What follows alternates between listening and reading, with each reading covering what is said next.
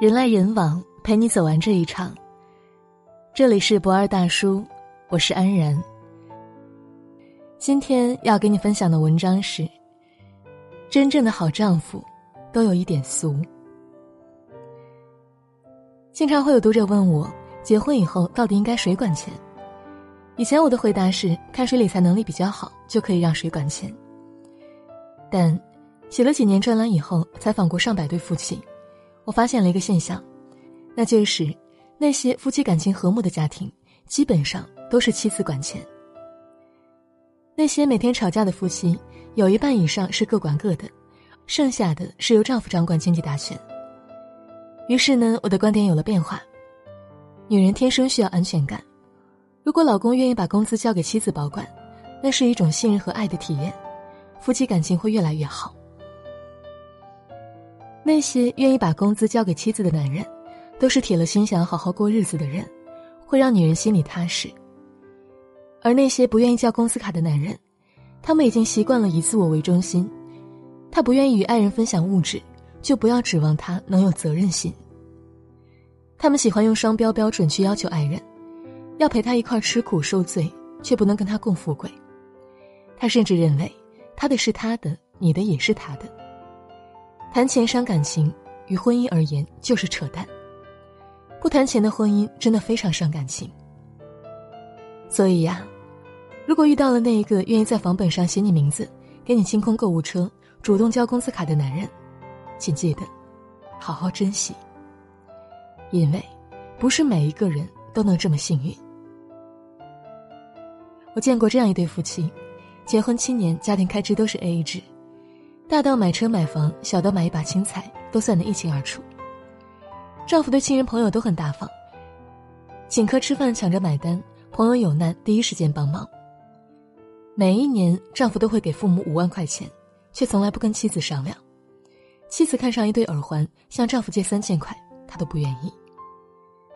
后来，妻子生完孩子以后辞职，没有收入了，丈夫依旧坚持跟他 A A 制。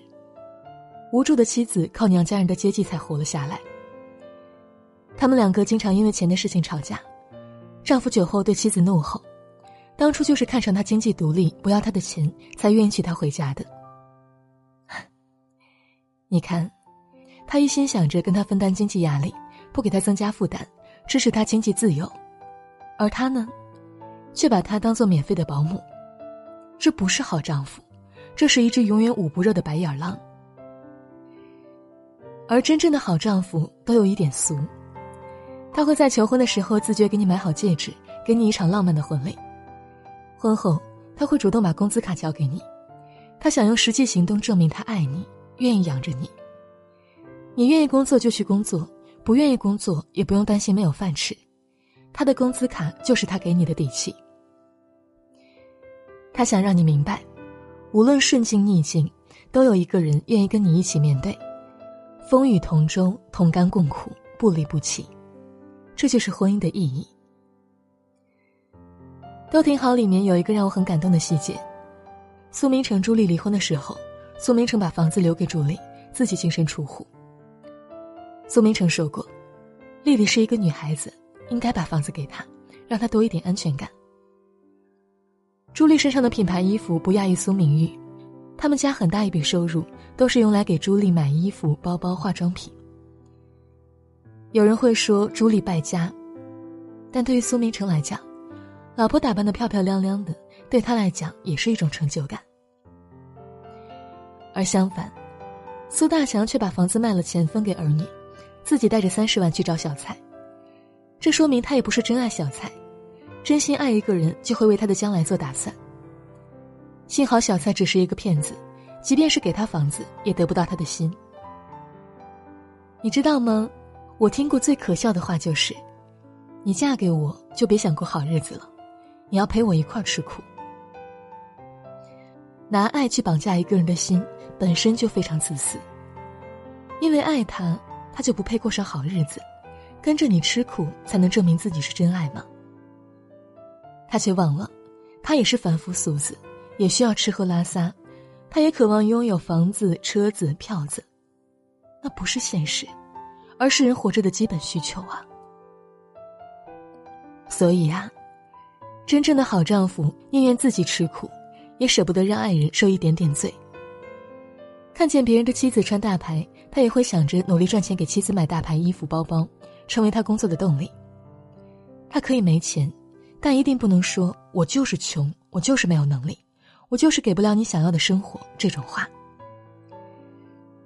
真正的好丈夫都会有一点俗，他明白婚后应该把家庭利益放在第一位，发了工资应该要先还房贷、车贷、孩子学费等大的开销，然后才能满足个人需要，比如请客、吃饭、旅行等等。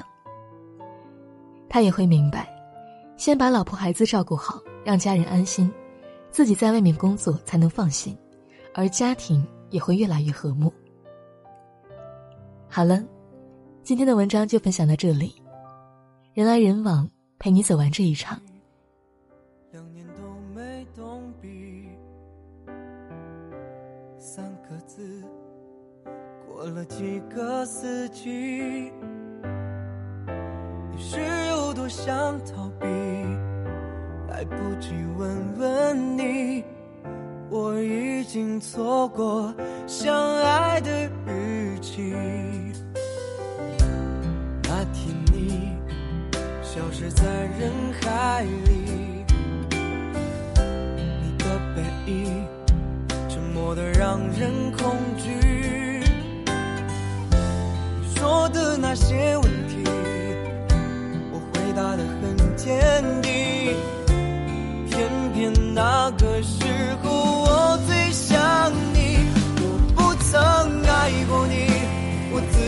骗自己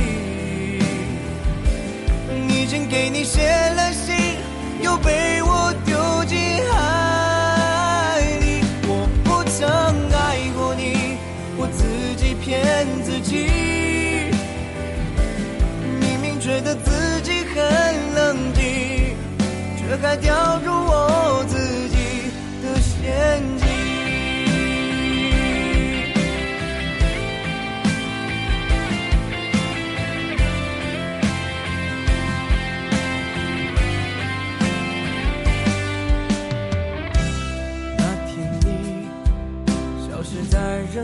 爱你，你的背影沉默的让人恐惧。你说的那些问题，我回答的很坚定。偏偏那个时候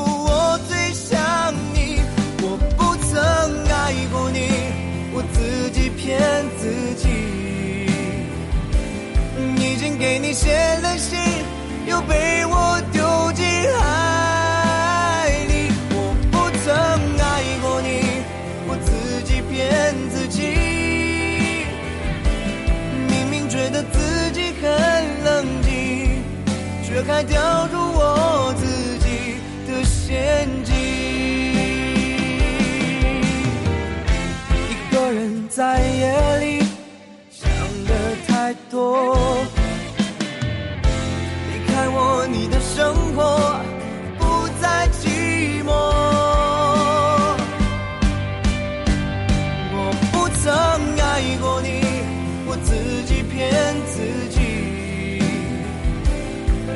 给你写了信，又被我丢进海里。